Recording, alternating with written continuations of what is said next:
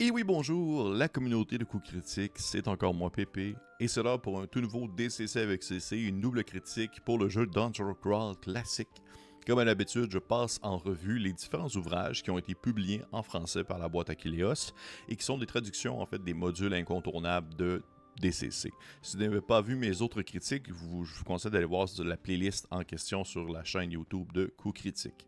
Et aujourd'hui, en fait, je vais aborder avec vous deux modules quand même assez incontournables, je trouve. Numéro 15, Le Guetteur euh, des Profondeurs, une aventure de niveau 1 de Job Bitman, ainsi que le numéro 16, la promise du manoir ombreux, une aventure de niveau 3 de M. Harley Sturo. Comme à chaque fois, j'aborde le thème, les mécaniques particulières du module et finalement mon impression personnelle. Et on va commencer ainsi avec le numéro 15. Le guetteur des profondeurs. Une aventure de niveau 1 de Joe Bitman. Et euh, pour le petit, euh, le petit synopsis en arrière du module, il est marqué Les rumeurs étaient vraies. La grotte secrète des mystiques abrite un trésor qui vaut bien sept fois le prix du royaume des tas de pièces d'or, hauts comme des congères, des épées scintillantes et des baguettes incrustées de joyaux qui crépitent d'énergie arcanique, des pierres précieuses grosses comme le poing. Tout ce qui vous sépare d'une vie d'oisiveté, c'est un agaçant dieu endormi doué d'un détestable penchant pour la consommation de monde entier. Une armée infinie d'hybrides cultivés dans des cuves ignobles, des vers acides géants, un véritable tsunami de globes oculaires désincarnés au pouvoir stupéfiant et une malédiction capable de vous arracher les vôtres du crâne. Aurez-vous l'audace de soutenir le regard d'un dieu ou laisserez-vous vos yeux dans la crypte du guetteur des profondeurs? Euh, oui, quand même vraiment, vraiment très cool. Je pense que c'est la première aventure de DCC que j'ai achetée avant même d'avoir le livre de base en anglais. Et c'est foncièrement grâce à la couverture, ma couverture de Doug Novak qui est comme complètement incroyable. Pour vrai, ce visuel-là, il est fou dans la tête. Côté ambiance et thème, l'aventure est un dungeon crawl dans les profondeurs d'une caverne, dans un des endroits les plus dangereux et risqués que vous pourriez visiter. Et il y a une subtilité déconcertante dans cette aventure, côté justement le ton qu'elle prend, parce que ce n'est pas seulement du dungeon crawl, ce n'est pas seulement du fantasy classique, ni complètement une forme de weird science fiction avec des technologies incompréhensibles, bien qu'il y en ait à l'intérieur. Le plus beau comparatif que j'ai vu sur Internet et dont je ne peux euh, qu'être d'accord, c'est que euh, le guetteur des profondeurs, c'est vraiment se situe dans la même zone grise que le film Fantasme. Pour ceux qui ont déjà vu ce film-là, ou ceux qui ne l'ont pas vu, je vous conseille d'acheter un coup d'œil quand même, ça vaut la peine. C'est l'étrange et le mystère correspond vraiment à l'atmosphère de ce film-là. C'est vraiment un comparatif très, très éloigné. Pourtant, je trouve que c'est, ça, colle très bien l'un et l'autre. L'horreur se situe carrément dans une zone intermédiaire et ambiguë et suggestive, vraiment à un point où est-ce que euh, certaines personnes vont trouver ça quand même assez, assez dégueulasse parce que ça va venir toucher, on va dire, certains euh, aspects sensibles d'une phobie, surtout oculaire. Mais pour d'autres personnes, ça peut vraiment leur passer par-dessus la tête. Fait c'est vraiment assez particulier. Un des thèmes les plus importants demeure justement la malédiction de l'œil d'émeraude. C'est les gemmes maudites qui sont trouvées dans le complexe ont le pouvoir de transformer les personnages d'une manière plutôt désagréable. Et bien que ce ne soit pas nécessaire de jouer la malédiction en soi. Vous pourriez faire l'aventure sans la rouler, sans l'utiliser durant la partie. C'est quand même l'élément qui, je trouve, rend le module assez unique. Donc, une bonne compréhension du fonctionnement de la malédiction est quand même nécessaire. Côté règles, l'aventure se démarque justement par cette fameuse malédiction qui peut toucher les personnages. Et je vais garder certains mystères, mais celle-ci a comme effet de faire en sorte que les personnages ne peuvent plus parler, ne peuvent plus communiquer rien du tout avec leur, avec, euh, leur bouche, ni non plus le reste de leur visage, excepté leurs yeux. Ils peuvent cligner des yeux, ils peuvent faire des mouvements des yeux, faire des expressions oculaires, mais ils ne peuvent rien faire d'autre.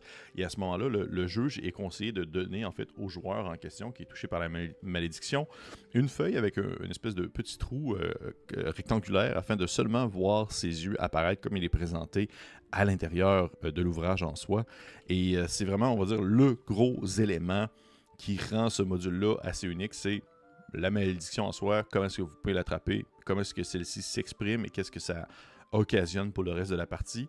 Sinon, bien, pour le reste, c'est quatre zones, quatre niveaux à explorer, quand même assez grosses en fait. C'est quand je regardais ça, c'est quand même un fichu de gros donjon euh, divisé, c'est ça, en quatre niveaux.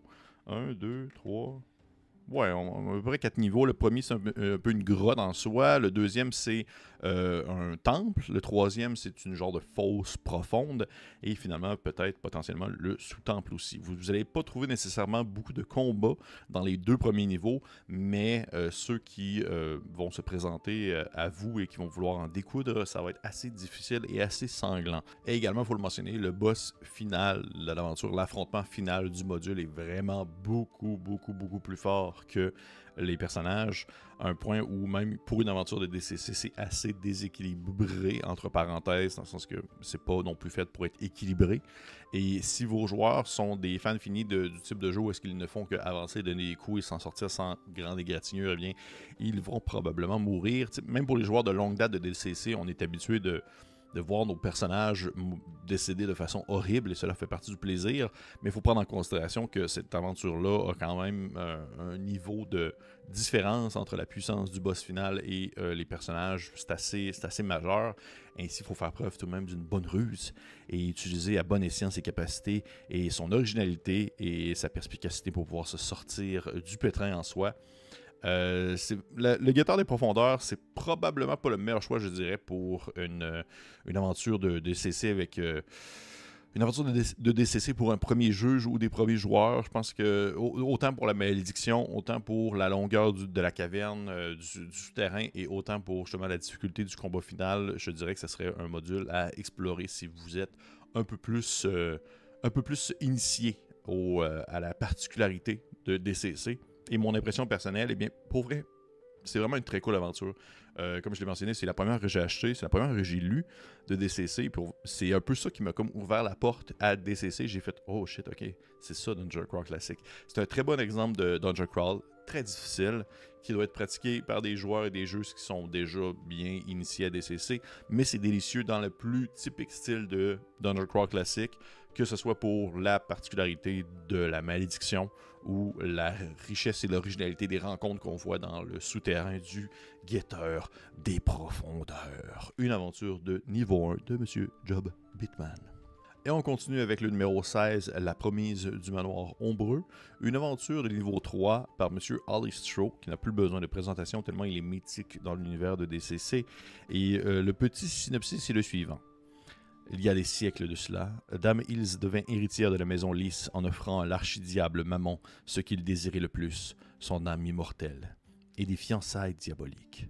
Pourtant, ce triomphe ne lui apportait aucune satisfaction car chaque année, le soir anniversaire de son funeste pacte, des visions de Mammon et de son abjecte promesse revenaient la hanter. Pour lui échapper, elle se fit enterrer vivante, emmaillotée dans les symboles sacrés d'une douzaine de religions, ce stratagème désespéré maintenait Amon à l'écart pendant quelques siècles, mais un démon a les moyens de se montrer particulièrement patient. La dernière protection magique a fini par céder, le, le diable vient réclamer son dû. Ce soir, un orage s'abat sur l'antique manoir et les esprits de jadis émergent du bourbier où ils se dressent. La cloche du bœuf roi sonne une fois encore, annonçant d'infernales festivités. Quand les aventuriers viennent explorer le manoir ombreux, Maman vient chercher sa ravissante promise il repartira avec une âme ce soir. Une seule question se pose. Laquelle? Sincèrement, cette aventure-là a tout pour me plaire dans ses thèmes. C'est une aventure d'horreur, c'est un thriller, c'est une maison hantée. C'est un contexte qu'on voit plus rarement dans des CC à l'extérieur de la gamme horrifique, mais qui au final est tellement bien rendu. Un vieux manoir à explorer, des personnages qui sont contraints et une certaine limite de temps qu'il faut respecter un environnement changeant. Il y a énormément de sous-couches de possibilités dans cette aventure-là. C'est un module qui est beaucoup plus justement axé sur la résolution de mystères, tout en étant plus léger sur le combat, même s'il y en a. Faut s'attendre. Vous êtes quand même rendu niveau 3. Le niveau 3, vous n'êtes pas des, petits pecnos, vous êtes quand même des combattants assez aguerris. Il y a des combats. Ils ne sont pas légion, mais lorsqu'il y en a, vous risquez fort probablement de mourir. Ça demeure du Dungeon Crawl classique. Mais ce, que je trouve le plus important à mentionner, c'est que si vous cherchez une aventure de DCC qui sort du cadre de ce qu'on peut s'attendre habituellement de ce type de module-là, dans l'ambiance qui en ressort, et que vous avez une certaine affection pour tous les jeux qui sont plus sur l'investigation, la recherche et aussi l'horreur et l'inconnu, ben, vous allez pouvoir marier en fait vos deux passions en faisant, en vivant en fait la promise du manoir ombreux, que ce soit comme maître de jeu ou comme euh, joueur Je pense qu'une des choses les plus intéressantes de mention dans les mécaniques particulières de l'aventure de la promise du manoir ombreux, c'est qu'elle est faite pour être jouée en une seule session de 4 heures. Ça fait un module parfait pour un one-shot d'un soir, ça fait un module parfait pour une convention parce que la contrainte du temps est assez importante. À partir du moment où les joueurs, les personnages pénètrent le manoir et à partir du moment où euh, Mammon vient chercher son âme, il y a un 4 heures qui passe et c'est important de le respecter pour bien vivre l'aventure, pour bien vivre les événements qui vont se dérouler à certains moments clés de celle-ci. D'un côté, je trouve ça cool parce que ça nous donne une certaine contrainte du temps, il y a une certaine pression qui se fait, il faut se dépêcher, il y a un stress qui embarque au-delà de l'ambiance lourde qui peut ressortir de l'endroit. De l'autre côté, je trouve ça dommage parce que moi, en tant que DM, j'aime ça que les joueurs découvrent des choses et en ce temps-là qui passe, le 4 heures qui passe, les personnages n'auront pas le temps de découvrir l'ensemble de ce qui peut se cacher à l'intérieur du manoir. Il y a d'immenses portions qui ne seront jamais révélées et je trouve ça un peu dommage. Fait que souvent, ce que j'ai vu euh, en ligne dans les des, suggestions, des propositions, c'est de le faire jouer une première fois en respectant les normes et les, contraintes de temps afin de bien vivre qu'est-ce que propose euh, la promise du manoir ombreux et de le faire jouer une seconde fois cette fois-ci en étant plus lousse, en se laissant plus aller, en respectant moins le temps, ou peut-être même en faisant passer plus lentement le temps en jeu, euh, selon ce que les personnages font, afin que ceux-ci puissent vraiment prendre le temps de, visiter, de découvrir, de voir qu'est-ce que le manoir cache. Euh, moi, je pense que je, l'ai déjà fait rouler une fois en respectant le temps. Ça s'est très bien passé, mais j'aurais le goût de le refaire justement en étant un peu plus, euh, un peu moins, un peu moins au taquet sur euh, le respect du temps en question afin de pouvoir bien euh, faire découvrir toutes les horreurs qui peuvent se tapir dans les profondeurs du manoir en question. Fait que il y a pas beaucoup. Ben, en fait, c'est vraiment le gros truc côté mécanique particulière. Tu bien sûr, il y a comme les rencontres, des dangers, plein de choses. Mais je pense que vraiment le temps, la gestion du temps demeure l'élément mécanique qui doit être de mention pour cette aventure-là. Mon avis personnel, je vais être bien sincère, la Promise du Manoir Ombreux est mon aventure préférée, traduite en français par Achilleos pour la gamme de Dungeon Crawl classique. C'est tellement bien foutu. Ça vient tellement chercher plein euh, de thèmes que j'adore, autant dans le mystère, l'intrigue que dans le médiéval fantastique. Il y a des aventures de l'appel de Cthulhu et d'autres jeux basés sur l'investigation et l'enquête de lieux qui ne sont pas aussi bien faites que cette aventure-là, tellement c'est bien fichu et tellement c'est bien présenté et proposé. Il on s'entend, là, c'est pas comme un gros livre de 200 pages, c'est une aventure de genre 25 pages, 25 pages en comptant, les objets qu'on peut trouver, puis euh, les différents euh, mystères. Et en 25 pages, il y en a du stock. Il y en a du stock, c'est concis, c'est bien écrit, c'est bien traduit. Encore une fois, bravo à euh, les traducteurs de, Sandy et Guillaume. vous faites un travail d'enfer sur la traduction parce que Alistro a une plume assez particulière et vous le rendez très bien. pour vrai, sautez là-dessus si vous ne la connaissez pas. La, promise du manoir ombreux, c'est délicieux. C'est sûr que là, c'est pas du DCC classique. Si vous êtes moins dans ce style-là, vous préférez juste vous promener dans des donjons humides puis taper des monstres, puis c'est correct aussi parce que j'aime beaucoup ça également. Eh bien, c'est vraiment moins votre jam, ça sera moins votre style. Mais si vous voulez explorer quelque chose d'autre, donc vous n'êtes pas vraiment habitué, la promise du manoir ombreux est selon moi tout approprié pour euh, remplir ce besoin que vous ne connaissez peut-être pas. Et elle possède aussi une aventure, euh, en fait, euh, une aventure bonus à la fin, L'Oasis flottante de la divinité céleste par Stephen Newton, une aventure de niveau 1 qui est très différente. C'est du pulp sur une espèce d'île flottante, sur des îles flottantes. C'est vraiment, vraiment pas dans le même registre. C'est bien, c'est bien, ça se fait très bien. C'est quelques pages, c'est je pense quelque chose comme quatre pages concis avec une map et une carte plutôt. Et ça se fait, euh, ça se fait sans problème. Euh, mais on s'entend, je veux dire, c'est pas pour ça que vous l'achetez. Vous l'achetez en fait pour le module principal qui est la promise. Mais si vous êtes intéressé, le petit bonus qui vient à la fin, c'est seulement la petite cerise sur le dessus du gâteau et rien d'autre.